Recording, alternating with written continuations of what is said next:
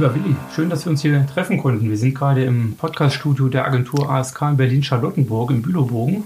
Und ähm, ja, man hört das wahrscheinlich, dass die Qualität der Aufnahme eine ganz andere ist als die letzten Aufnahmen meiner Podcast. Und ja, herzlichen Dank nochmal an die Agentur ASK, die uns die Möglichkeit heute Nachmittag hier in Berlin eingeräumt hat. Willi Kaczorowski, du bist Strategieberater für äh, digitale Transformation von Staat und Verwaltung. So schreibst du selbst auf der Webseite. Und äh, wenn ich mir deinen Lebenslauf angucke, der ist äh, total bunt und ähm, dann ist es eigentlich auch logisch, das, was du jetzt machst, nämlich erläutert so ein bisschen den Hintergrund deiner bisherigen Biografie. Sag nochmal, wo kommst du her? Ja, hallo Oliver. Ich freue mich auch, dass ich hier sein darf. Auch für mich ist das eine Premiere. Ähm, derart professionell habe ich das selbst auch noch nicht erlebt. Ich selbst mache ja auch einen Podcast, Smart City Talk, seit vier Jahren. Und das ist mehr mit Bordmitteln. Und ähm, ich bin jetzt mal sehr gespannt, ob die, ob und wie die Qualitätsunterschiede dann sein werden. Natürlich nicht inhaltlicher Art, sondern logischerweise mehr technischer Art. Ja, was muss man über mich wissen? Mein Name ist Lili Kaczorowski. Ich denke, wenn ich so meine berufliche Laufbahn zusammenfasse, dann sind das die Stichworte 3 mal 10 plus 6. Einmal 10, ich war äh, Beamter in der höheren Verwaltung ähm, bei der Bezirksregierung in äh, Nordrhein-Westfalen. Als die Mauer fiel, bin ich nach Brandenburg gegangen und dazwischen gab es noch eine Episode beim Europäischen, bei der Europäischen Kommission in Brüssel. Ähm, danach habe ich meine Urkunde zurückgegeben und zweimal zehn beginnt, nämlich ähm, die Tätigkeit als Verwaltungsmodernisierer äh, bei KPMG, damals äh, KPMG Unternehmensberatung, heute Bearing Point.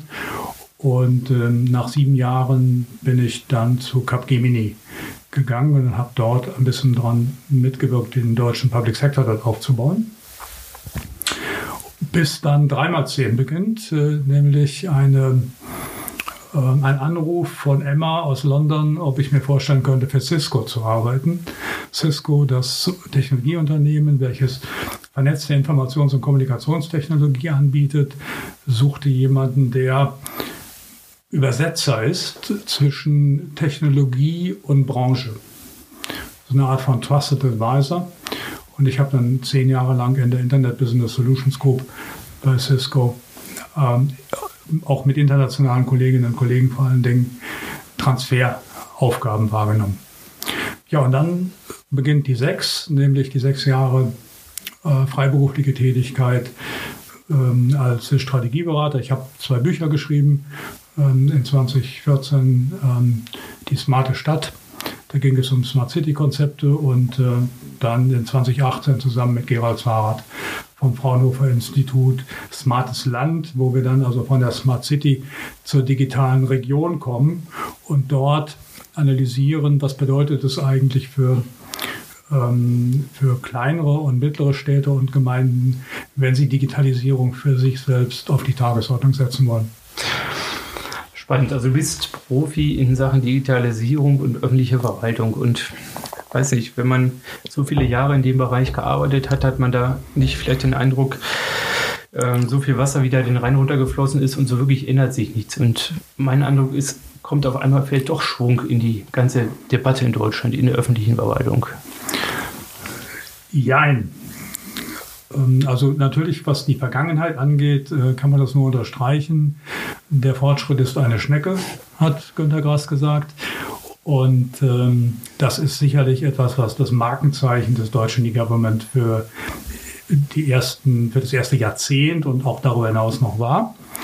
Ähm, das ist dann ja sogar so weit gekommen, dass äh, Johannes Ludewig, der Vorsitzende des Nationalen Normkontrollrates, gesagt hatte, also wenn man ehrlich ist, E-Government gibt es in Deutschland eigentlich gar nicht. Das war im Jahre äh, 20. Äh, 16, 2017, also mhm. gar nicht so lange her. Aber jetzt hat es auch äh, einen Entwicklungsschub gegeben.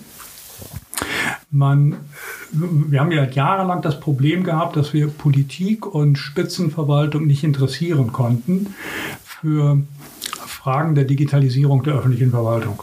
Die Politik hat immer gesagt, naja, die müssen das schon machen, aber ich muss da ja selbst nichts machen. Ich muss da ja selbst keine Initiativen zeigen. Und die Verwaltungsführung hat gesagt, solange mir die Politik das nicht vorgibt, brauche ich das eigentlich auch nicht zu machen. Äh, machen wir also halt so weiter wie bisher. Aber jetzt hat sich da viel verändert. Kaum eine Politikerrede äh, gibt es, wo das Thema Digitalisierung der Verwaltung nicht ganz oben angesiedelt ist. Die Bundeskanzlerin selbst hat in ihren Reden ja oftmals jetzt in den letzten Jahren schon darauf hingewiesen. Äh, Dorothee Bär im Bundeskanzleramt als Koordinatorin, äh, die vielfältigen, äh, das Digitalkabinett, was äh, auf der Bundesebene gegründet wurde und was man in einigen hm, Landesverwaltungen ja auch schon sieht. Und natürlich die gesetzgeberische Arbeit. Das also Onlinezugangsgesetz. Das Onlinezugangsgesetz sicherlich als Flaggschiff für ähm, die künftigen Anstrengungen der Digitalisierung der öffentlichen Verwaltung zielgerichteter, koordinierter und hoffentlich auch bürgerorientierter vorzunehmen. Mhm. 575 äh, öffentliche Dienstleistungen sollen digitalisiert werden, sagt das Onlinezugangsgesetz oder das, was da sich daraus auch ergeben hat, nämlich der Leistungskatalog. Ich meine, allein schon die, die Auflistung von allen öffentlichen Dienstleistungen war ja sicherlich schon mal eine gewisse Arbeit. Aber kann man sich vorstellen, dass, man's, dass wir es in drei Jahren geschafft haben, über 500 öffentliche Dienstleistungen zu digitalisieren? Bei dem Föderalismus, den wir haben, die Aufgaben, das sehe ich jetzt auch im Rahmen meiner beruflichen Tätigkeit, ähm, da kommt zwar am Ende immer dasselbe raus, also die Leistung, Personalausweis oder ein äh, Bauantrag, der entschieden worden ist, aber der Weg dorthin, der ist doch in der, in der Verwaltung äh, höchst unterschiedlich. Und das müsste jetzt ja zunächst einmal harmonisiert werden. Ja, das sind, äh, also wenn man, wenn man Verwaltungsdigitalisierung machen will oder Verwaltungsmodernisierung machen will, dann sind das ja drei zentrale Elemente, die eine Rolle spielen. Das eine ist, äh, habe ich die Technologie? Dafür. Das zweite ist, habe ich die richtigen Prozesse. Und das dritte, habe ich die richtige Qualifikation ähm, der Beschäftigten in der öffentlichen Verwaltung. Und drumherum ranken dann noch so die Aspekte von Recht, von Finanzen, äh, von Kultur natürlich auch, ähm, Einstellungen der Beschäftigten und schließlich auch so ein bisschen Wettbewerb, äh, sowohl nationaler als auch internationaler. Aber wenn man sich diese drei Elemente betrachtet, dann richtet sich das OZG ja sehr stark auf Prozesse. Kurt Tucholsky hat in Berlin hier, wir leben ja in Berlin hier und in den 20er Jahren hat Kurt Tucholsky ja diesen berühmten Satz geprägt, äh, der Traum eines jeden Deutschen ist es, hinter dem Schalter zu sitzen. Und der Albtraum eines jeden Deutschen ist es, vor dem Schalter zu stehen. Das heißt, das Verhältnis von öffentlicher Verwaltung und Bürgerinnen und Bürger war völlig klar definiert. Es war ein Abhängigkeitsverhältnis. Es, äh, was man bei Heinrich Mann ganz gut nachlesen konnte, im Untertan hat er das ja deutlich literarisch skizziert. Seit dieser Zeit hat sich zunächst mal gar nicht viel verändert. Ähm, der Bürgerin, äh, die Bürgerinnen, der Bürger oder die Unternehmen, die wollen was von der öffentlichen Verwaltung. Sie stellen Anträge auf Genehmigungen, auf Transfers, was auch immer. Dann kommt der Apparat in Bewegung, die Blackbox beginnt zu arbeiten und am Ende gibt es dann einen Bescheid oder eine Transferzahlung. Das hat sich seit Max Weber eigentlich nicht verändert. Die Digitalisierung macht das Ganze jetzt vielleicht schneller, Sie macht es effizienter. Unter der Voraussetzung, dass diese Blackbox aufgehellt wird. Mhm. Und das ist das, die Aufgabe des OZ, die erste Aufgabe des OZG eigentlich, dass die Prozesse so vereinheitlicht werden zwischen Bund und Ländern, dass also Aufgaben, die gleich wahrgenommen werden, auch in ähnlicher Qualität, in ähnlicher Güte, in ähnlicher ähm, in bestmöglicher Form angeboten werden. Mhm. Das ist die eine, das eine Thema des OZG. Das zweite soll ja das Thema sein, ja, wir wollen ja auch vereinfachen. Also diese 575 ähm, ähm, Services, die da angeboten werden. Und man darf ja auch nicht verkennen, also wir haben ja nicht nur die, die leistende Verwaltung, wir haben auch die planende Verwaltung und die, die Eingriffsverwaltung. Auch das wird dann noch spannend werden, wie denn da differenziert wird.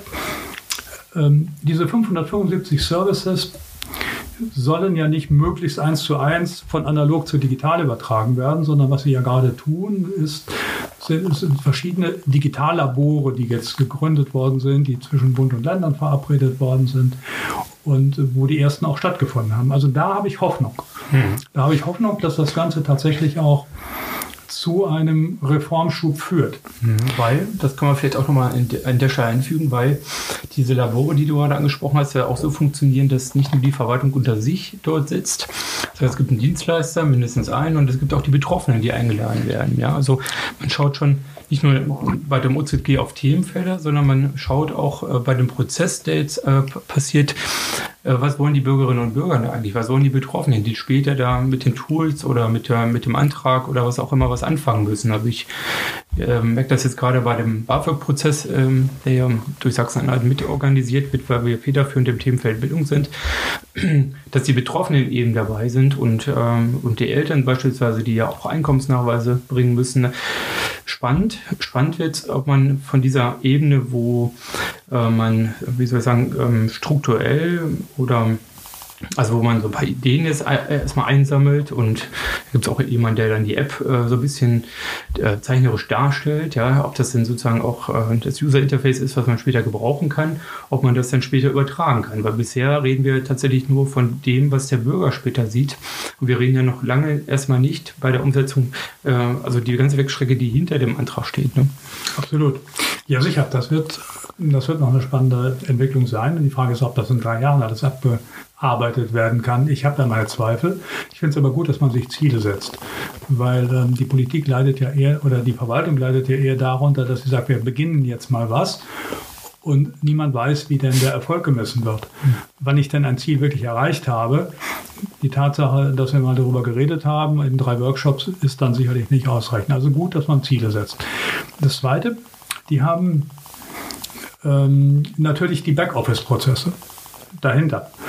Das ist aber auch etwas, was ehrlich gesagt Bürgerinnen und Bürger und Unternehmen nicht interessiert und auch nicht interessieren muss. Das ist die Frage, wie Verwaltung sich intern organisiert.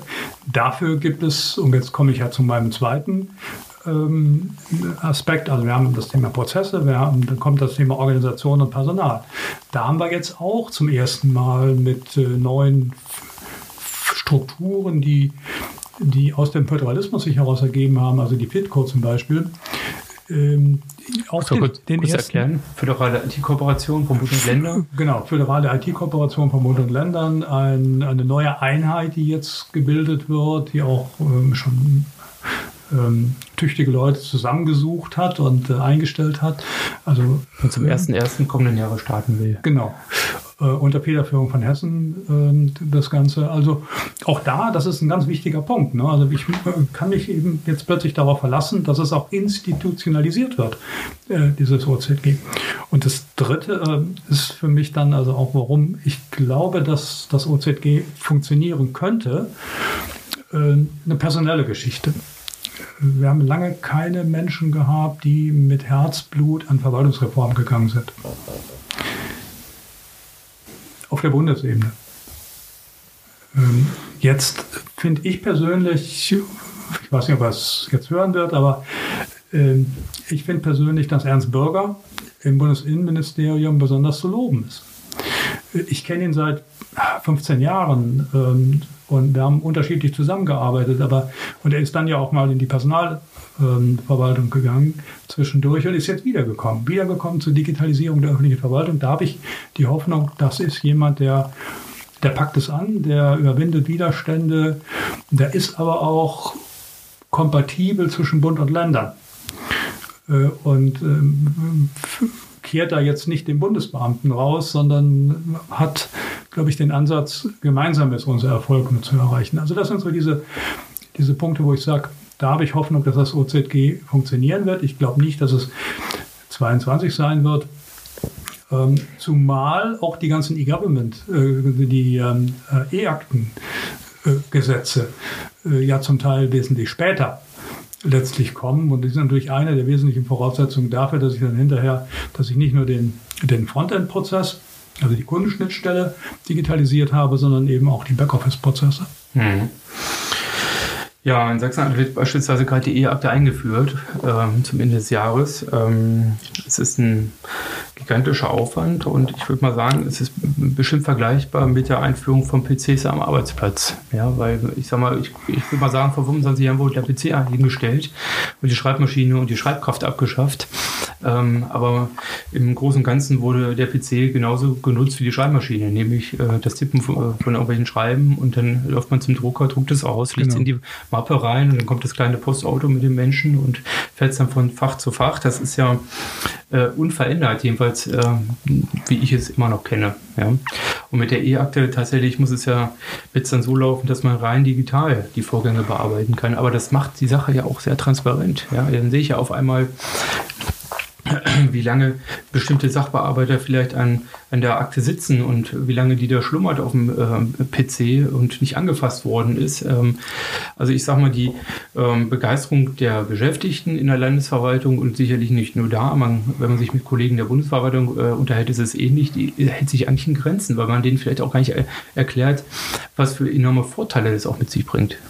Ja, also ich würde aber gerne nochmal bevor du jetzt äh, andere Fragen noch stellst, noch mal was zum OZG ja. sagen, wo, die, wo ich auch sage, wo die Defizite sind. Ja, okay, gerne.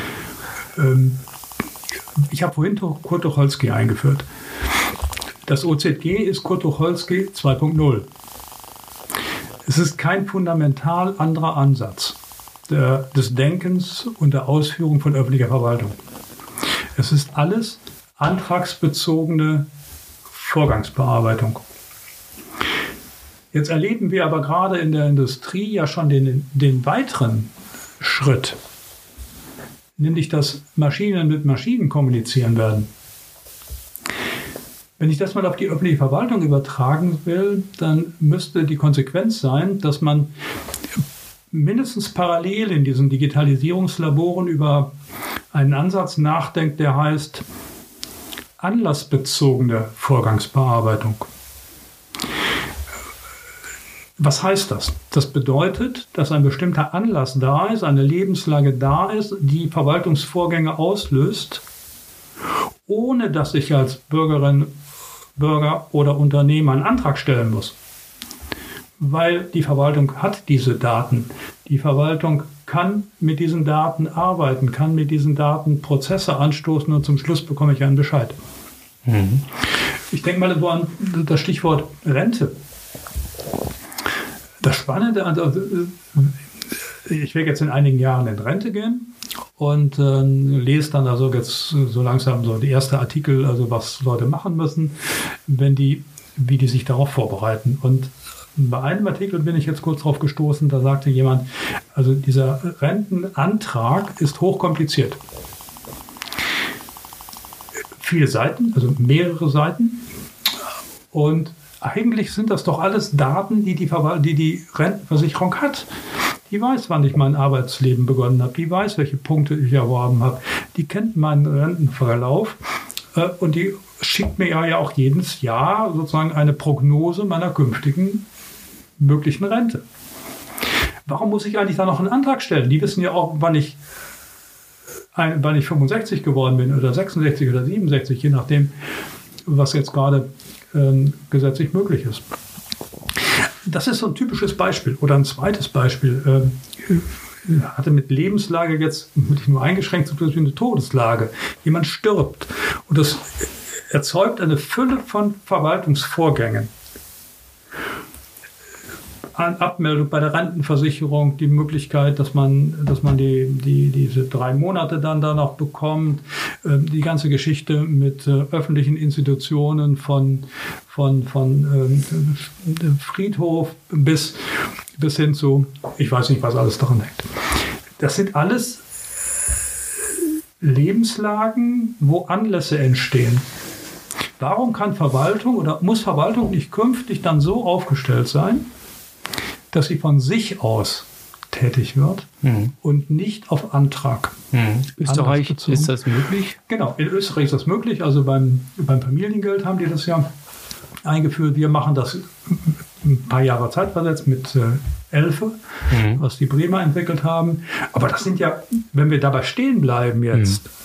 Dann haben wir sozusagen nur die Situation erreicht, die wir immer haben im E-Government. Wir sind das Land der 1000 Pilotprojekte. Mhm. Wir kriegen aber relativ wenig in die Fläche. Mhm. Das wäre jetzt sozusagen eine weitere Aufgabe, die ich sehen würde für diese Digitalisierungslabore. Nicht stehen bleiben nur bei, diesen, bei der Digitalisierung der Antragsverfahren, sondern eben auch den nächsten Schritt machen. Da habe ich die Hoffnung, da habe ich keine Hoffnung, so muss ich mhm. wieder sagen. Da habe ich bisher noch keine Hoffnung, weil ich äh, befürchte, die konzentrieren sich jetzt erstmal auf die Pflicht und verstehen das andere als Kür. Ich glaube nur nicht, dass in fünf Jahren wir eine Situation erleben werden, dass Unternehmen sagen, das ist Kühe. Nee, für die ist es dann Pflicht, hm. weil für die Maschine-zu-Maschine-Kommunikation dann Wirklichkeit geworden ist. Hm. Aber da reden wir ja nicht nur darum, bestehende Prozesse zu digitalisieren, zu optimieren, sondern wir reden darüber, ja auch Gesetze zu verändern, weil dass man einen Antrag stellen muss, um überhaupt äh, in die Prüfung zu kommen, dass man berechtigt oder unberechtigt ist, äh, das steht ja in jedem Gesetz drin. Also das ist ja sozusagen das juristische Fundament. Ja? Also der Staat drückt ja nichts von alleine raus, sondern du musst erstmal herausfinden, welche Leistungen die zustehen. Genau. Das ist ja das, das ist ein anderes Paradigma, was wir haben. Ähm, der Staat misstraut den Bürgern und die Bürger misstrauen dem Staat. So, so kann man ganz platt sagen, also gibt es dieses Verhältnis. Also der Staat misstraut den Bürgern in dem Moment, also ich bekomme nicht das, was, was mir zusteht.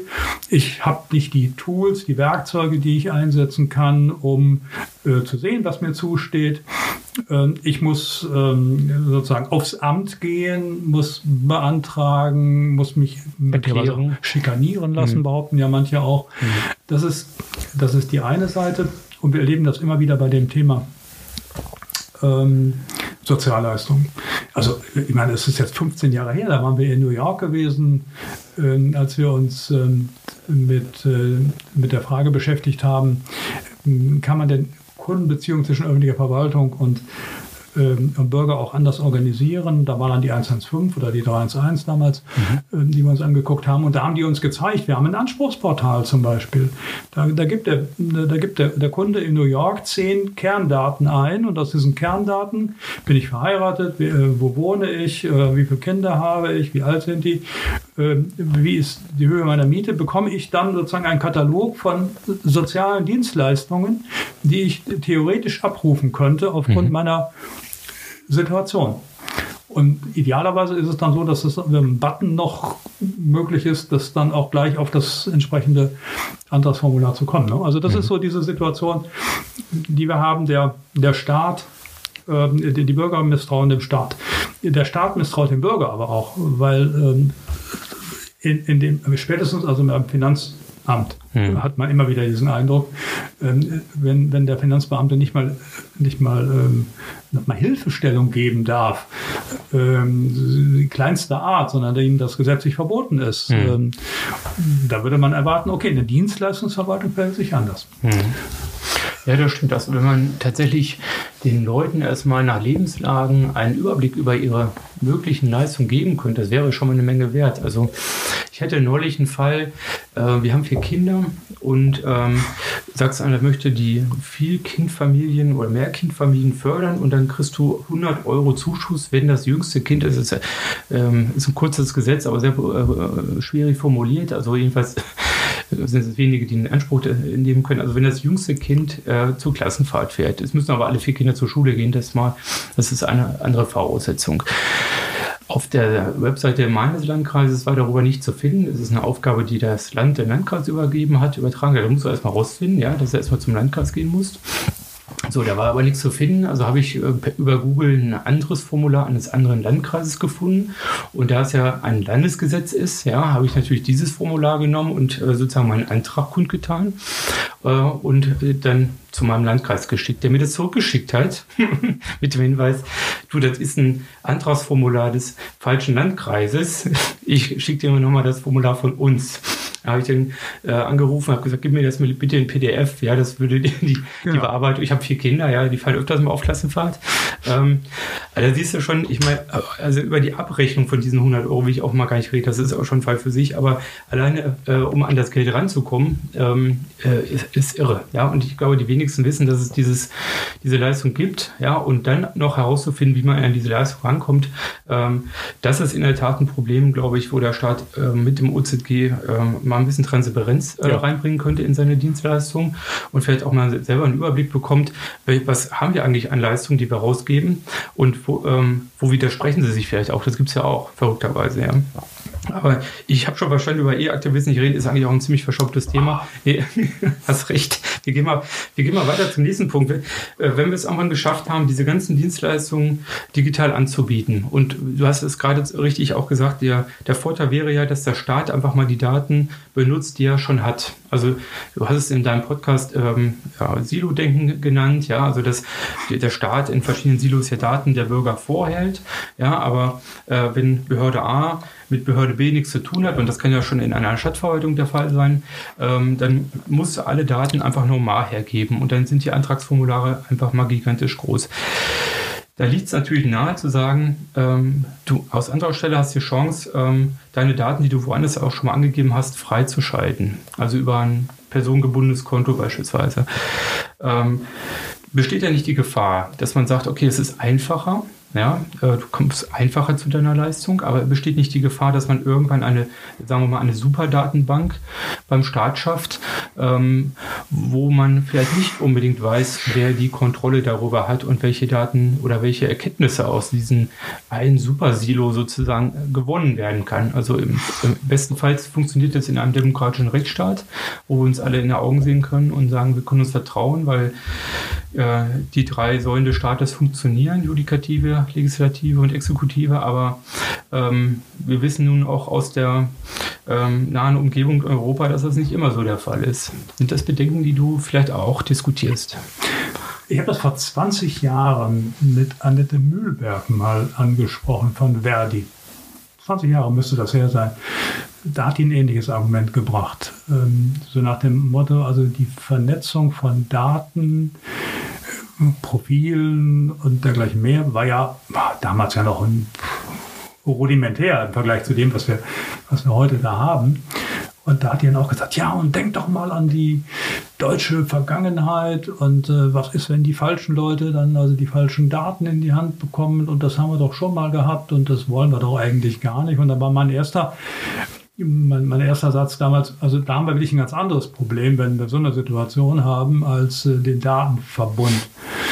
Ähm, ich persönlich bin, und dann habe ich bei, bei, bei Cisco ja auch ähm, andere Länder, äh, das E-Government anderer Länder gesehen, ähm, Österreich zum Beispiel, die sind ja dann die sind dann ja relativ schnell auch so in so einen Datenverbund gekommen über die Bürgerkarte.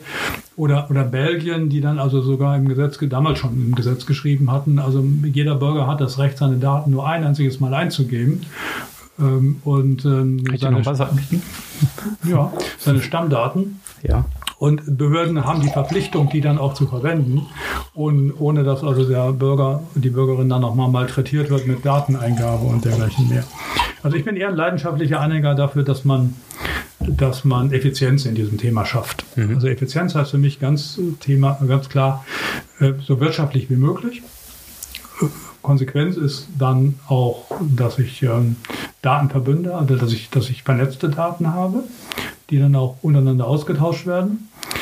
Ähm, unter der Voraussetzung, dass derjenige Bürgerinnen oder Bürger oder Unternehmen, dass die auch Transparenz darüber haben, wie diese Daten verwendet werden. Das ist ja das, was, was in Estland sehr gut gelungen ist, äh, wo ich dann auf einer Website sehen kann, also äh, zu welchem Zeitpunkt und äh, hat welche Dienststelle mhm. auf die Daten Zugriff gehabt. Ähm, und dann kann ich auch besser einschätzen, mhm. was wissen die jetzt über mich, äh, was, was, was wird da verknüpft oder dergleichen mehr. Also das sind natürlich schon ein paar Punkte, wo, wo man äh, auch Sicherungen einziehen kann. Wenn man sich ein bisschen im europäischen Ausland umschaut, dann, dann sieht man das. Ich wir nehmen den Podcast ja heute am äh, 20. Mai auf und äh, ich bin in wenigen Tagen in China. Äh, da hat natürlich das Thema eine völlig andere Dimension. Also Social Scoring. Ja. Social Scoring, also mein Wohlverhalten, mein politisches Wohlverhalten, mein wirtschaftliches Wohlverhalten, mein soziales Wohlverhalten äh, hängt dann ja davon ab, ähm, was denn äh, was denn der Staat über mich weiß und wie er, was er über mich ermittelt und äh, welche Konsequenzen er für mich denn darauf sieht. Das sind natürlich Auswüchse, die, die völlig indiskutabel sind. Ich glaube, das will aber auch keiner in Deutschland. Nee, was wir brauchen, ist einfach ein, äh, ein systematisches Nachdenken über eine neue Datenpolitik in der öffentlichen Verwaltung, die dazu führt, once only, also einmal nur eingeben, äh, vollständige Transparenz über das, was, was möglich ist, äh, wo, wo, wo, wie die Daten verwendet worden sind und schließlich auch ähm, den, den nächsten Schritt dann zu machen, dass man äh, nicht nur die, die Transparenz hat, sondern dass man auch die Möglichkeit hat, persönlich freizugeben. Ähm, wir haben vor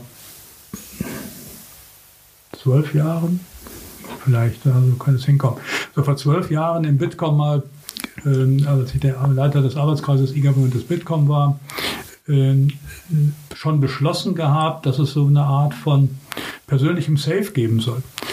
Ähm, weil also jeder Mensch hat in seinem Leben Tausende, nein, nicht Tausende, aber doch Hunderte von Dokumenten, die erzeugt werden, ähm, wo seine Qualifikation nachgewiesen wird, ob das Abiturzeugnis ist, ob das die Geburtsurkunde ist, ob das äh, irgendwas anderes ist, was mir da bescheinigt worden ist.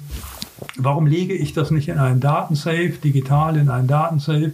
Und wenn, wenn ähm, ich zum Beispiel mich bei einer Universität immatrikulieren will, äh, dann gebe ich der Universität sozusagen die Freigabe, dass sie auf mein Abiturzeugnis zugreifen kann. Mhm. Haben wir bisher alles nicht hingekriegt. Ähm, steht auch in schlauen Papieren immer, aber auch das ist äh, glaube ich, ein weiterer Schritt dazu, dass Bürgerinnen und Bürger das Gefühl haben, dass der Staat auch sicher mit ihnen, mhm. mit ihren Daten umgeht und dass es auch möglichst effizient ist und dass er bei der Digitalisierung nicht, nicht ähm, so ähnlich hintenher hingen wie bei 5G. Mhm. Also der springende Punkt ist, dass der Bürger derjenige ist, der seine Daten kontrolliert mhm. und äh, den Zugriff darüber auch kontrolliert. Ja. Ähm, und dann eben auch sehen kann, wer das wann gelesen hat, um das, um da eine Transparenz herzustellen. Ganz genau. Mhm. Ja, zweite Frage, die, die mich mit äh, in dem Zusammenhang interessiert, ist, ähm, wie, ähm, du kennst ja die ähm, ja, die Software, die Hardware, ich weiß nicht, wenn, wenn man so durch die Büros geht, denkt man, die Software, da sind wir abhängig von den Amerikanern und bei der Hardware sind wir abhängig von den Chinesen. Ja, ist irgendwie ungünstig, die Konzentration, finde ich jetzt so persönlich. Ähm, wenn man so überlegt, was der Staat insgesamt, äh, welche Beträge der Staat äh, ausgibt für die äh, Lizenzierung von kommerzieller Software. Das ist ja nicht nur Microsoft, das äh, geht ja noch viel weiter. Äh, Gibt es nicht, oder wäre der Gedanke nicht naheliegend zu sagen, entweder auf europäischer Ebene oder meinetwegen auf nationaler Ebene zu überlegen, ähm, ein, äh, sagen wir mal, ein Verwaltungs- ähm, ähm, Betriebssystem äh, aufzubauen, was Open Source ist oder bestimmte andere Projekte, also ein Chat oder, oder ein E-Mail-Programm. Also das, was man sozusagen als Werkzeug braucht, dass man das entwickeln lässt und äh, Open, Source, äh, Open Source zur Verfügung stellt, dass auch die Bürgerinnen und Bürger beispielsweise davon partizipieren können. Äh, aber nein, wir geben Jahr für Jahr, ähm, also bestimmt dreistellige, wenn nicht sogar vierstellige Millionenbeträge für kommerzielle Lizenzierung aus. Das dürften mehr sein. Ähm, das dürften mehr sein. Also ich weiß ja. nicht, irgendwann hat ja mal, ähm, wann war das denn? Das war ah, sieben, acht Jahre her. Da hat man ja mal den Versuch gemacht, was gibt der Staat überhaupt für IT aus? Mhm. Und das waren 70 Milliarden, also mhm. Bund, Länder und Gemeinden mhm. pro Jahr. Äh, pro Jahr. Und mhm. ähm, man hatte keinen Überblick gehabt über die Netze und mhm. über die Software, die verwendet wird und so weiter, weil das eben alles dezentralisiert war und äh, zum Teil auch gar nicht erfasst wurde. Also da haben wir ja schon im, das war ja, das war ja der Beginn sozusagen Netze des Bundes und, und diese ganze Diskussion und äh, die dann, dann losgetreten wurde. Ich persönlich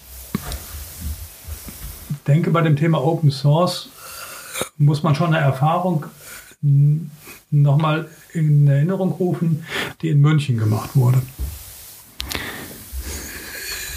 Das, das ist ein Glaubenskrieg, der, der da stattgefunden hat. Ähm, da gab es die Open Source Jünger und da gab es die Beschäftigten.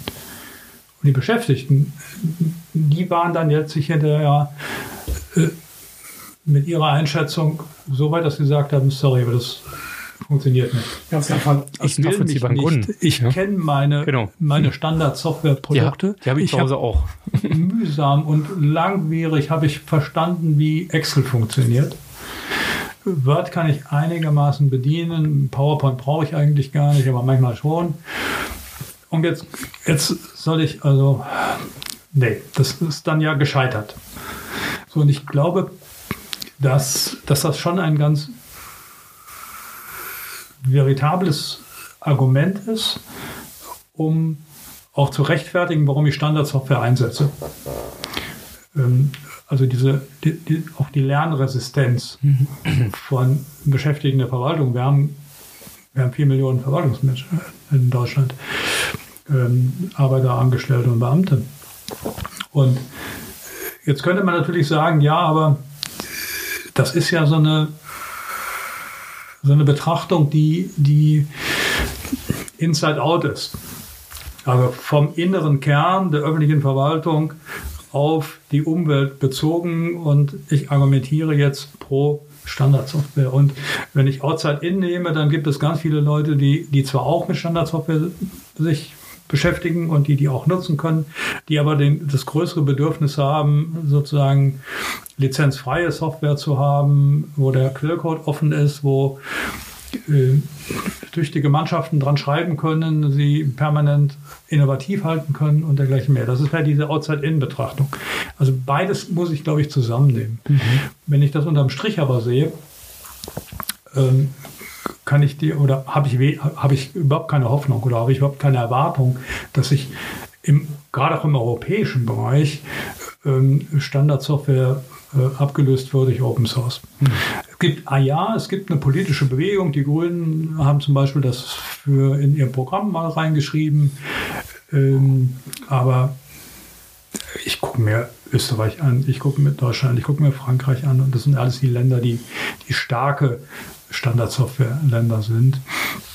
Nee, und, es könnte noch ein Argument, ein Argument vielleicht, es könnte ja schon sein, dass wenn wir jetzt mit E-Akte arbeiten, wenn äh, wir durch das OZG verschiedene Fachverfahren dann auch bekommen, die, die vielleicht auch anders in der Software programmiert sind als heute, sage ich jetzt mal, also dass viel mehr Cloud Computing dann auch stattfindet, spielt das Betriebssystem und das, was da an Schreibsoftware und so weiter drauf ist, fehlt auch eine völlig untergeordnete Rolle. Dann brauche ich halt den Rechner, um irgendwie in die Cloud reinzukommen. Äh, da brauche ich kein Windows äh, zwingend für. Das wäre ja so das eine Argument, zumindest äh, bei der Betriebssystemgeschichte. Aber mhm. ähm, das Problem ist natürlich, wenn man seit Jahrzehnten äh, auch mit den Fachverfahrensherstellern äh, mit Windows arbeitet, kann man das jetzt nicht von heute auf morgen umklicken und sagen, so, jetzt ist deine ganze Fachverfahrenssoftware, die du auf äh, Microsoft äh, programmiert hast, die kannst du jetzt vergessen. Wir wollen das jetzt sozusagen äh, komplett umschreiben, vielleicht auf Linux oder so.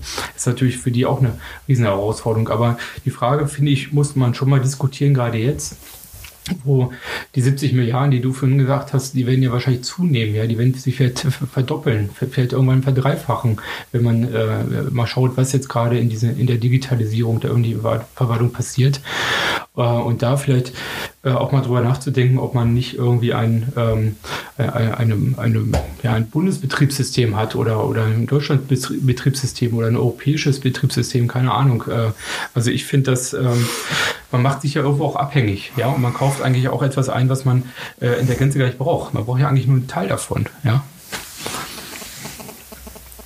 Die Argumente sind alle schon, also die sind seit 10 Jahren oder 15 Jahren in der Welt. Das ist jetzt nichts, wo. Ah, du bleibst dabei. Ja, das, das wo, man, wo man sagen kann, dass ähm, das hat jetzt eine neue Qualität. Vielleicht, also das Stichwort OZG hat mich tatsächlich ein bisschen nachdenklich gemacht. Aber ich stelle mir jetzt gerade hier die, die Digitalisierungslabore vor. Also da, da sitzen ja dann die Menschen drin, die die Anwender sind, die Beschäftigten der öffentlichen Verwaltung. Da sitzen IT-Fachleute von, sagen wir, aus Berlin oder aus, ähm, äh, aus Hessen und, und vom, vom BMI. Wenn wir die jetzt noch überfrachten, hm. Sozusagen, jetzt, jetzt müsst ihr euch aber auch noch ein paar andere äh, Linux-basierte Varianten anschauen, ob die nicht noch eine größere Bedeutung bekommen sollten im neuen Prozess. Und da habe ich, du hast vorhin gesagt, also 2022 hm. werden die überhaupt fertig. Ja. Also wenn ich die jetzt noch weiter überfrachte, hm. habe ich ehrlich Sorgen, dass das Ergebnis nie erreicht wird. Hm. Aber nee. wir machen uns ja abhängig von einem oligopolischen Markt mit ganz wenig ja. Anbietern ja. und ganz und eigentlich wenigen Nachfragern, aber mit einem gigantischen Budget. Also das ist bei jedem Fachverfahren ja so. Also, also ich kann nicht, wie viele Straßenverkehrszulassungsfachverfahren wir haben oder, oder Ordnungswidrigkeiten oder so. Also das war ja auch eine der Hemmnisse der, der E-Government-Entwicklung. Es war ja der Interesse daran hatte, hm. das Ganze dann also ordentlich mal zu digitalisieren, kundenfreundlicher zu machen, die Prozesse so zu verändern, dass, dass sie effizienter sind, dass ich weniger Ressourcen brauche und, und dergleichen mehr. Ich glaube aber, Oliver, ähm, wir sollten, also man kann diesen Zug besteigen. Ich würde ihn jetzt aber nicht in den Mittelpunkt des äh, deutschen Schienennetzes bis zum Jahre 2030 in der öffentlichen Verwaltung sehen. Mhm. Okay, ich gebe mich geschlagen. du, ähm, vielleicht bist du auch viel mehr Fachmann als ich in dem Bereich. Ähm, also ich habe nur eine, eine, Diskussion immer wieder erlebt, ähm, die, die wir auch beim Bitkom ja geführt haben, ähm, weil das war ja immer die Frage, wie, ta wie tariere ich sozusagen Großunternehmen, kleine und mittlere Unternehmen und äh, mittelständische Unternehmen aus äh, in Bezug auf deren Interessenlage, wenn die Geschäfte mit der öffentlichen Verwaltung machen wollten. Hm. Die Diskussion ist nicht neu. Der Kompromiss wäre für mich zu sagen, okay, wenn ich als Staat jetzt die Programmierung eines Fachverfahrens oder was auch immer äh, beauftrage und das machen ein, zwei Unternehmen, oft sind es ja nicht mehr, äh, die jetzt für ein Fachverfahren auf dem Markt sind, äh, dann zum Teil sind es ja sogar auch öffentliche Unternehmen, die das machen, da gibt es keine ja. privaten, aber Richtig. dass man dann zumindest sagen kann, okay, ähm, du programmierst das jetzt mit Steuergeldern, aber dann stell das bitte, ähm, das, was du da programmierst, als Open Source zur Verfügung, weil es kann ja durchaus sein, dass es vielleicht auch nochmal ähm, gemeinnützige Vereine gibt, die das äh, für sich benutzen können. Wenn ich jetzt daran denke, dass Wohlfahrtsverbände eine App programmieren könnten, um zu wissen, wo man soziale Leistungen, welche sozialen Leistungen man abrufen kann, das wäre ja Mehrwert. Das muss ja nicht der Staat nur noch machen. Ja? Mhm. Und vielleicht kann man auch Geschäftsmodelle entwickeln, die sich dann an, äh, an statische äh, digitale Prozesse orientieren. Wenn man sagt, gut, wenn du den Standard haben willst, äh, dann machst du das kostenlos mit der Dienstleistungssystem des Staates, sage ich jetzt mal. Ja? Mhm. Und dann gibt es irgendwie eine Deluxe-Version, wenn du also sagst, du möchtest ein Saisonkennzeichen fürs Motorrad äh, mit einem Klick machen, dann gibt es einen privaten Anbieter, da kannst du die App für 2,99 runterladen. Das wäre ja auch etwas, aber wo man, wo man vielleicht ein bisschen Antrieb reinbringen könnte indem man das, was mit Steuergeldern finanziert worden ist, einfach mal auch frei zur Verfügung stellt. Äh, andere Menschen, die vielleicht ja, mehr, einen Mehrwert generieren könnten. Das ist spannend. Das ist ein spannender Gedanke, Oliver. Da kann man wirklich nochmal drüber nachdenken. Ähm, das könnte ich mir vorstellen. Das könnte ich mir vorstellen, weil äh, wir ja eine Fülle von äh, digital affinen haben, die jetzt inzwischen entdeckt haben, dass öffentliche Verwaltung nicht nur verstaubt sein muss, sondern dass man sie auch verändern kann. Also dieser, dieser ähm, Anti-Bureaucracy-Kongress, der jetzt in Berlin letztes Jahr stattgefunden hat, der hat ja schon mal etliche von denen zusammengebracht. Ähm, sowohl aus der staatlichen Verwaltung, der Kommunalverwaltung, als auch der Zivilgesellschaft. Das könnte ein interessanter Ansatz sein. Nur dann, wenn das so ist, dann muss ich aber auch dem Staat, der öffentlichen Verwaltung, ähm, den Freiraum geben, diese Orchestrierungsrolle dann auch wahrnehmen zu können. Bisher ist das so la polar. Äh, da gibt es keine Verpflichtung dazu, sich dann auch äh, systematisch zu öffnen und mit der Zivilgesellschaft zu arbeiten und dergleichen mehr. Bei Open Data erleben wir das gerade ein bisschen. Aber äh, das ist eher doch so ein bisschen so ah, Goodwill oder ähm, äh, auf oder ist, ist eine, sozusagen ein Hobby, würde ich fast schon sagen, etlicher Verwaltungsbeschäftigter, die sagen, ich muss das jetzt auch ich muss da jetzt auch in, in diesem Bereich äh, sehr viel stärker reingehen und das äh, zu fördern. Das könnte ich mir vorstellen. Ja, okay, mhm. da könnten wir uns darauf verständigen, wenn wir jetzt Kompromisslinien suchen. wäre das etwas, was ich unterschreiben würde. Ja, gut, in sozialdemokratischer Tradition würde ich sagen, ein Kompromiss, ein guter Kompromiss ist ein gutes Ende. Absolut. ähm, ich habe ein Thema, was ich ganz gerne, ich weiß gar nicht, wie viel Zeit wir noch haben, äh, mit dir kurz nochmal ansprechen würde. Und zwar, du hattest kürzlich auch ein Buch herausgegeben als Mitautor äh, zum Thema Smart Country.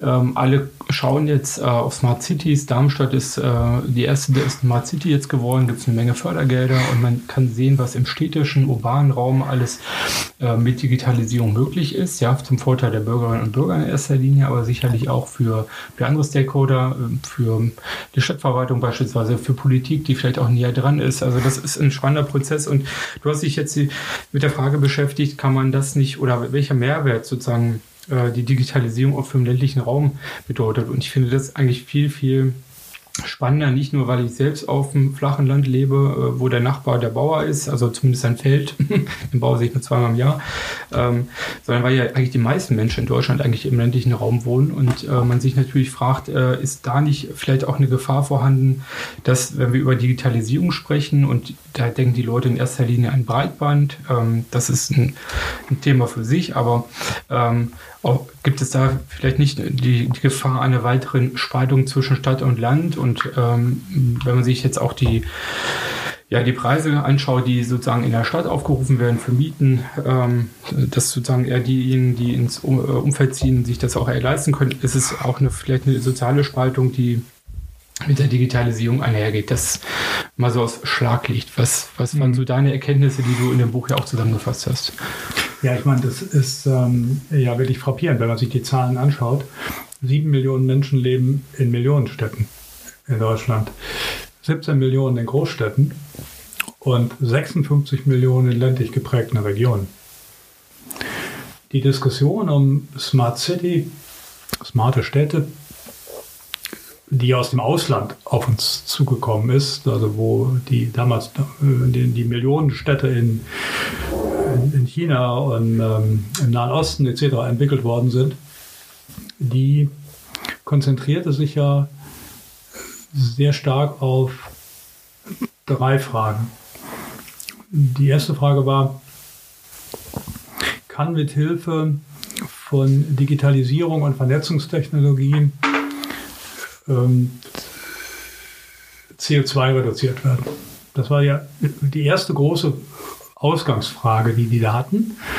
Und die ersten Initiativen zu Smart Cities, die gingen ja alle in die Richtung, oder gingen ja aus von der Europäischen Kommission. Also unter Oettinger, der damals Energiekommissar war, wurden entsprechende Förderprogramme ähm, lanciert.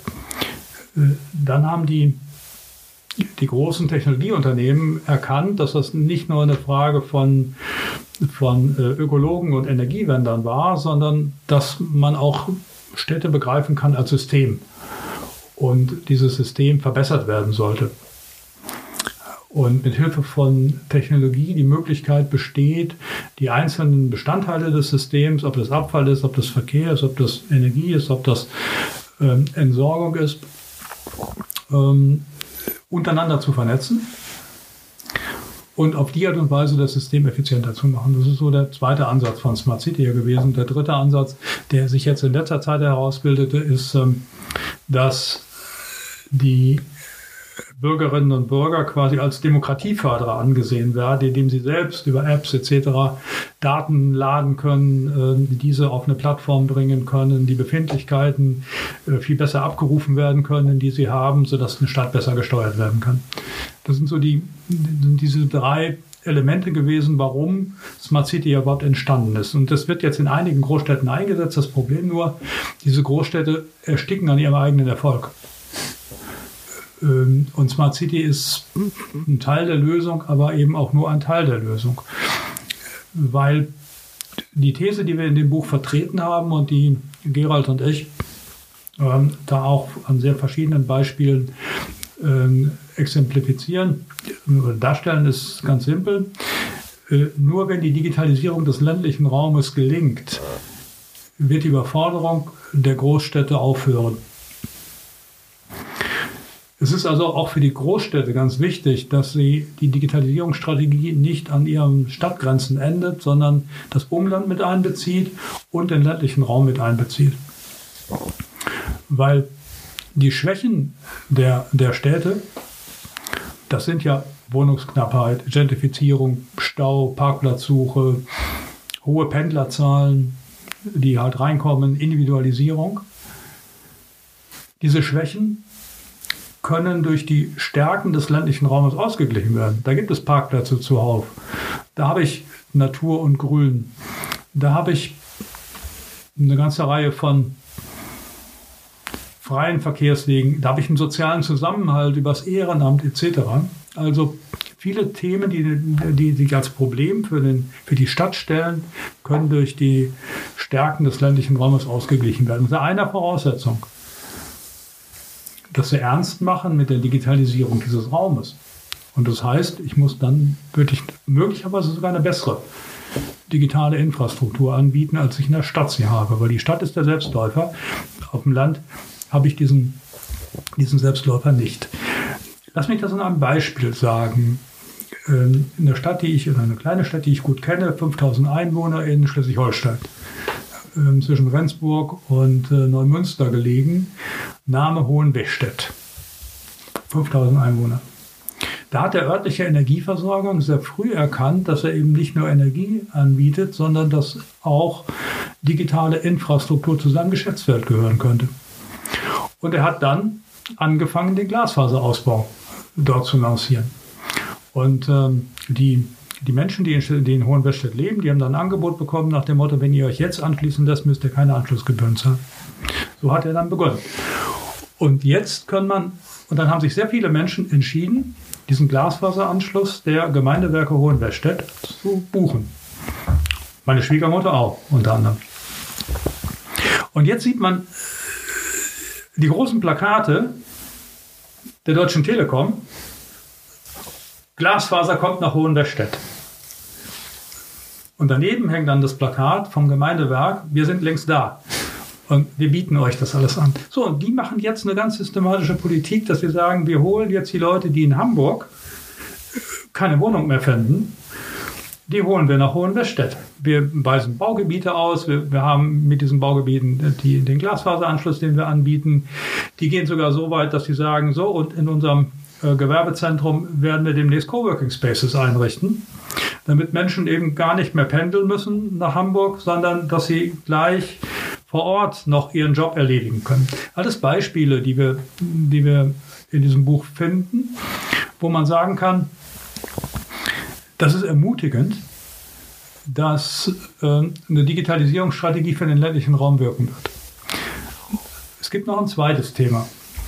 Lass mich kurz einhaken dazwischen. Ja. Breitbandausbau. Ich, ich äh, habe mich in den letzten Jahren mehrfach darüber geärgert, dass ganz viele Millionen, Milliarden Förderbeträge von Bund und Ländern ausgereicht worden sind. Äh, dass insbesondere an die Telekom gegangen ist, das Geld. Ja, zum kleinen Teil noch ein anderer Anbieter. Also in Sachsen ist es zum großen Teil so gelaufen. Man hätte aber auch sagen können, wir ermutigen die Gemeinden, also die Kommunen oder die Kommun kommunal eigenen Unternehmen wie die Stadtwerke äh, und fördern gezielt euch. Ja, ihr kriegt meinetwegen eine höhere Fördersatzquote. Wenn ihr das nicht könnt, ich meine, es gab glaube ich auch von der KfW entsprechende ähm, zinsvergünstigte mhm. Kredite, da hätte man das auch bewerkstelligen können. Mhm. Nach, der, nach der These, dass natürlich Breitband ähm, wichtig ist für die Daseinsvorsorge, für die Attraktivität des Ortes mhm. äh, und äh, auch die These, wenn da einmal Breitband liegt, kommt da nicht die Telekom ein paar Jahre später und liegt da ein zweites Kabel daneben. Das heißt, mhm. du hast auf Dauer auch eine äh, Rendite, die dann auch in die kommunalen Kassen reinfließt und du kannst natürlich das auch an die Telekom vermieten oder an jeden anderen Anbieter, ist ja keine Frage. Also eigentlich ein, ein Thema, wo ich mich sehr geärgert habe, dass man da die falschen Weichen gesetzt hat. Ich weiß nicht, ob das nur in Sachsen der Fall gewesen ist oder auch in beiden Teilen in anderen Ländern. Sehr bedauerlich. Also ich glaube, dass man die kommunalen ähm, oder dass man die Kommunen an der Stelle ähm, völlig unnötig geschwächt hat für die Zukunft. Ja, da bin ich absolut deiner Meinung. Also äh, was wir, wir haben so eine laissez-faire CAD-Politik am Anfang gemacht. Da konnte jeder machen, was er wollte zum Thema Glasfaser oder, oder schnelles Breitband. Ähm, dann sind einige Pioniere auf den Trichter gekommen, also insbesondere Energieversorgungsunternehmen, also kommunale Energieversorgungsunternehmen oder städtische Unternehmen, die gesagt haben, das ist ein Teil der, Daseinsvor der modernen Daseinsvorsorge, wir müssen das ausbauen. Nur waren die Förderprogramme darauf nicht ausgerichtet, weil wie entstehen Förderprogramme? Förderprogramme entstehen dadurch, dass äh, Ministerien sie machen. Und Ministerien sind anfällig für Ideen von außen. Und äh, da gibt es, da gibt es also inzwischen Heerscharen ne, von, von Lobbyisten, die halt äh für Magenta gearbeitet haben, ehemalige Minister äh, auf Landesebene, äh, die da rekrutiert worden sind, ähm, mit mehr oder weniger Erfolg. Andere Frage.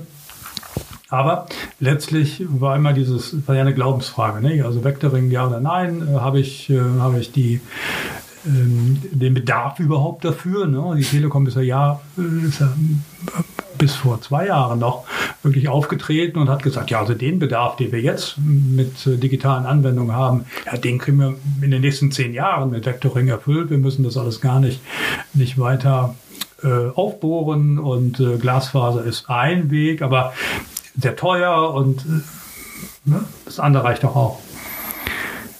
Die Konkurrenz im Ausland hat nicht geschlafen, das muss man ja auch mal sagen. Also wir sind da ja eben nicht umsonst relativ ganz unten angesiedelt in den, in den internationalen Tabellen, äh, wenn es um Glasfaserausbau geht.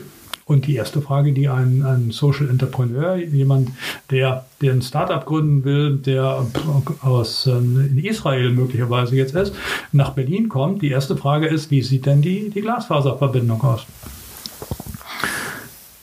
Und da hat Deutschland eben eine ganze Menge nachzuholen. Und ich bin froh, dass dieser öffentliche, dass dieser ländliche Raum, dass also so, diese, diese, Mittelstädte sind es ja eigentlich erst, und der ländliche Raum so langsam dahin kommt, dass er sagt, wir betrachten das als, als Teil unserer, unserer Daseinsvorsorge.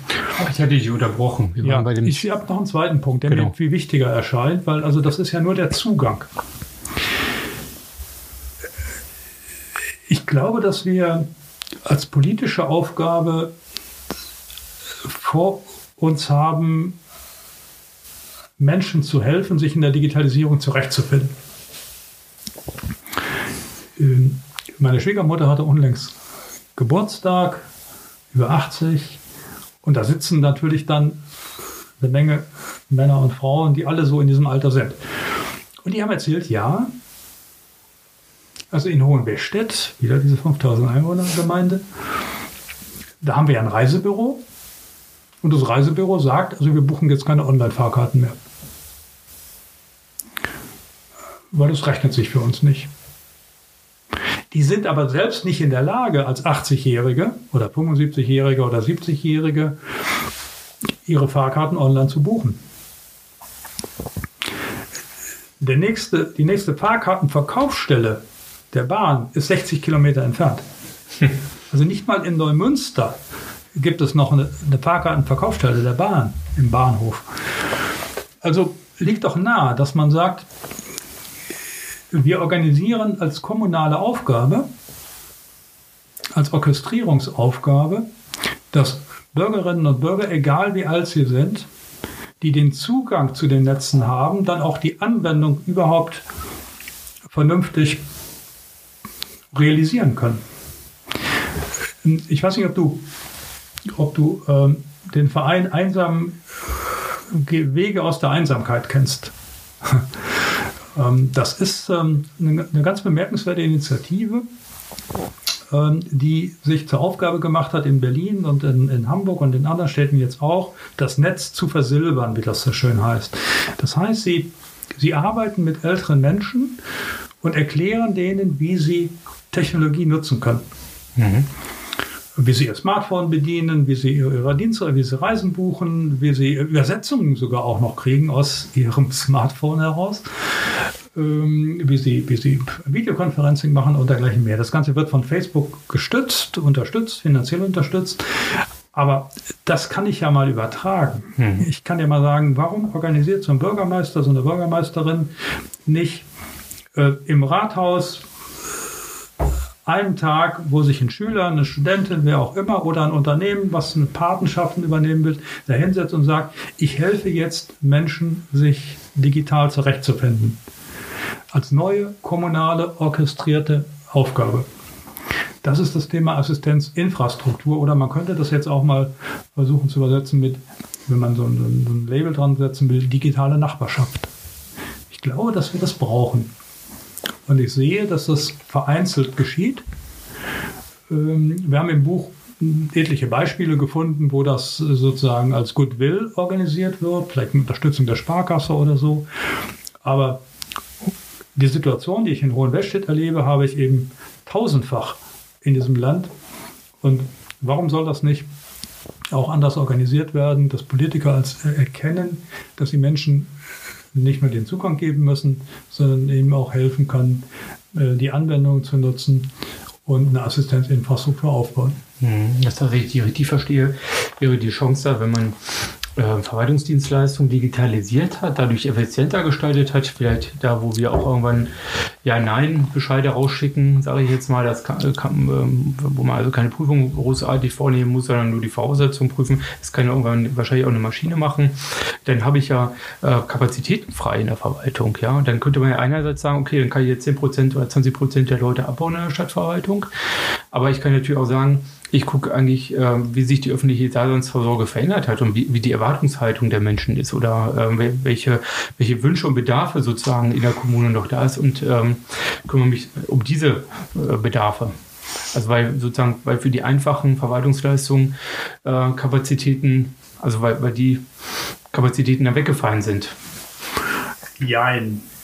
Ähm, da habe ich keine großen Hoffnungen. Ähm, wenn ich mir die Altersstruktur der öffentlichen Verwaltung anschaue, werden mhm. wir ja vor allem aufgrund der demografischen Entwicklung vor allem Aderlass stehen. Mhm. Also in den nächsten zehn Jahren sagen die Studien, ungefähr 40 Prozent der Menschen scheiden aus. Ich hoffe inständig, dass wir nicht alle ersetzen. Wir können auch gar nicht alle ersetzen, weil wir haben keine Bewerber mehr mhm. für okay. diese Stellen. Gutes Argument. Mhm. Und das Zweite ist ja auch, die Menschen, die da ausscheiden, die wollen eine Rente haben, eine Pension haben. Das heißt also, die Lasten, die Pensionslasten der öffentlichen Verwaltung werden in den nächsten Jahren ja erheblich zunehmen. Diese tickende Zeitbombe, die nicht so richtig vorgesorgt worden ist, wird dazu führen, dass ich weniger Geld habe für die, die laufenden Verwaltungsprozesse. Also muss es eh anders organisieren. Mhm. Also ich würde es definitiv als zivilgesellschaftliche Aufgabe organisieren. Äh, und wir sehen ja auch, dass, dass ganz viele Menschen bereit sind. Also junge Leute, auch, auch ältere Leute, die jetzt ausgeschieden sind aus dem Berufsleben und sagen, also ähm, wie heißen denn die, ähm, diese, diese, diese, diese ähm, Frühpensionäre oder? Nee, nee, es gibt auch die, äh, es gibt auch die Menschen, die äh, ausscheiden aus dem Beruf und dann Start-ups unterstützen, Business Angels, ja. Business Angels, ja. genau, die suchte ich. Ähm, und warum, warum sollen die nicht sozusagen als Digital Angels sozusagen hm. in ihrer Stadt auftreten und dann sozusagen peer-to-peer hm. äh, entsprechende Inform äh, Kenntnisse vermitteln? Oder ein Unternehmen übernimmt eine Patenschaft für ein Altenheim. Wir haben ja das ein anderes Problem, das ist, ein, das, ist das dritte, nämlich, was wir sowohl im ländlichen wie auch im städtischen Raum haben. Äh, wir haben eine digitale Infrastruktur, die wir im Zugang aufbauen, aber für Schulen, für Hochschulen, für, wenn wir gut sind, für für Bibliotheken und wenn wir gut sind für Jugendbildungsstätten. Wir haben aber so gut wie keine digitale Infrastruktur zurzeit in Altenheimen, in alten Wohnstätten oder gar in Pflegeheimen. Wenn aber irgendwann mal dieser Pflegeroboter zum Einsatz kommen soll, brauche ich eine digitale Infrastruktur auch dort. Hm. Das heißt, das wird die dritte Aufgabe sein, äh, die sich der Digitalisierung stellen wird, der kommunalen Digitalisierung stellen wird, sowohl im ländlichen Raum, aber äh, natürlich auch im städtischen Raum. Mhm. Also die Attraktivität äh, des ländlichen Raums hat eben auch, wenn ich richtig zusammenfassend verstanden habe, äh, hat was damit zu tun, dass die Digitalisierung in Verbindung, also in der interkommunalen Zusammenarbeit auch mit den, mit, mit den Städten in der Region funktioniert. Und das, ähm, ich meine, es wäre natürlich auch reizvoll. Äh, es ist eigentlich auch irre, dass man aus Pendler jeden Tag vielleicht ja. ein, zwei Stunden hin und her fahren muss, im Stau steht. Ja. Und am Ende machst du dasselbe in dem Büro, mhm. was du genauso gut zu Hause machen könntest. Genau. Ja, das ist irgendwie irre. Ja, und ich glaube, es frustriert viele Menschen, ähm, ähm, die quasi so, so, einen Arbeitstag hinter sich haben. Ja, und ähm, also ich weiß, glaube ich, im Bundesfamilienministerium ist das so, dass äh, ich will jetzt nichts Falsches erzählen, ähm, wurde mir, ich habe es jetzt nicht überprüft, ja, nicht, dass einer sagt, ich habe das da gehört und jetzt muss das so sein, aber mir wurde gesagt, dass die da durchaus äh, das Anrecht haben auf 100% Homeoffice, ja, ähm, was irgendwie auch Sinn macht, weil man unterhält ja als Arbeitgeber, also öffentlicher oder als privater Arbeitgeber, auch Unmengen von Raum, ja, Büroraum äh, für Leute, ähm, die, ja, man hat auch andere Ausfallzeiten, aber sicherlich könnte man mit der Digitalisierung auch anders effizient arbeiten, aber das wäre, glaube ich, jetzt der Podcast Arbeit 4.0. Ja, und da, da will ich jetzt gar nicht weiter einsteigen. ja, also ich kann jedem Hörer dieses Buch nur sehr empfehlen. Den, den, Titel hast du schon genannt, ich weiß es gar nicht. Wir, sonst wiederholen lieber nochmal zur Sicherheit. Okay, ähm, genau, der Titel lautet äh, Smartes Land von der Smart City zur digitalen Region. Impulse für die Digitalisierung ländlicher Regionen und Autoren sind Gerald Swarath, der beim Fraunhofer Institut arbeitet, und äh, Willi Kaczorowski. Ja, schönen Dank. Der Werbeblock muss sein, weil Urosog ist sehr lesenswert. Ich glaube auch, dass wir diese Debatte, die wir heute ja nur so kurz anreißen konnten in unserem Gespräch, äh, dass die auf jeden Fall weitergeführt werden muss. Und gerade weil sich auch gerade äh, nach meiner Beobachtung so viel gerade in Bewegung ist, ist es, glaube ich, wichtig, dass die gesellschaftliche Debatte äh, darüber jetzt auch in Fahrt kommt und dass man sich über die Auswirkungen, über Risiken und Chancen tatsächlich auch mal austauscht. Mhm. Weil es am ja, das ist so, so meine äh, entscheidende Frage bei der Digitalisierung, dass wir ein vernünftiges Maß finden von Privat und Staat. Also gerade da, wo es mhm. um empfindliche Dinge geht, wie Daten von Absolut. Bürgerinnen und Bürgern. Wir hatten das kurz angesprochen mit Open Source, die Debatte. Ja, ähm, also ich glaube, das ist ganz wichtig, dass man eine gesellschaftliche Diskussion darüber führt. Ja, es geht darum zu gestalten und nicht Opfer zu sein. Ich glaube, das so kann man zusammenfassen. Das ist die Aufgabe, die die Politik wahrnehmen muss. Dazu, bedeuten, dazu muss sie aber auch selbst erkennen, dass Digitalisierung wesentlich mehr ist als nur ähm, die Überführung von analogen Daten, die bisher auf Papier sind oder auf Fotos sind, in digitaler Form. Das sind neue Geschäftsprozesse, das ist viel mehr Kundenorientierung. Ähm, das sind äh, Plattformen, die sich äh, mit Angebot und Nachfrage bilden. Ähm, das bedeutet neue Arbeitsformen etc. Weg also vom Wasserfall? Bitte? Weg vom Wasserfall? die Wasserfall der Behörde. Es kommt oben was rein und dann geht das von Stück für Stück nach unten. Ach so. Das ist das Gegenteil von agiles Arbeiten. Ich habe jetzt ja. gerade so einen Scrum Master hinter mir, deshalb ja. äh, fiel mir das mit gerade so ein. Okay, genau. Auch das gehört dazu. Hm. Also Digitalisierung ist ein Gestaltungs- und Strukturprinzip inzwischen geworden, was ähm, uns alle erreicht hat und wo wir längst noch nicht das Ende der Fahnenstange erreicht haben. Willi, ganz herzlichen Dank fürs nette Gespräch. Ich glaube, es hat mir jedenfalls eine Menge gebracht und ich glaube den Zuhörer auch. Schönen Dank. Ich denke, es wird nicht das letzte Mal sein, dass wir uns sehen. Danke. Ja, vielen Dank, Oliver. Und schönen Dank auch nochmal an die Agentur ASK hier in Berlin, die uns dieses wunderschöne Podcast-Studio zur Verfügung gestellt hat.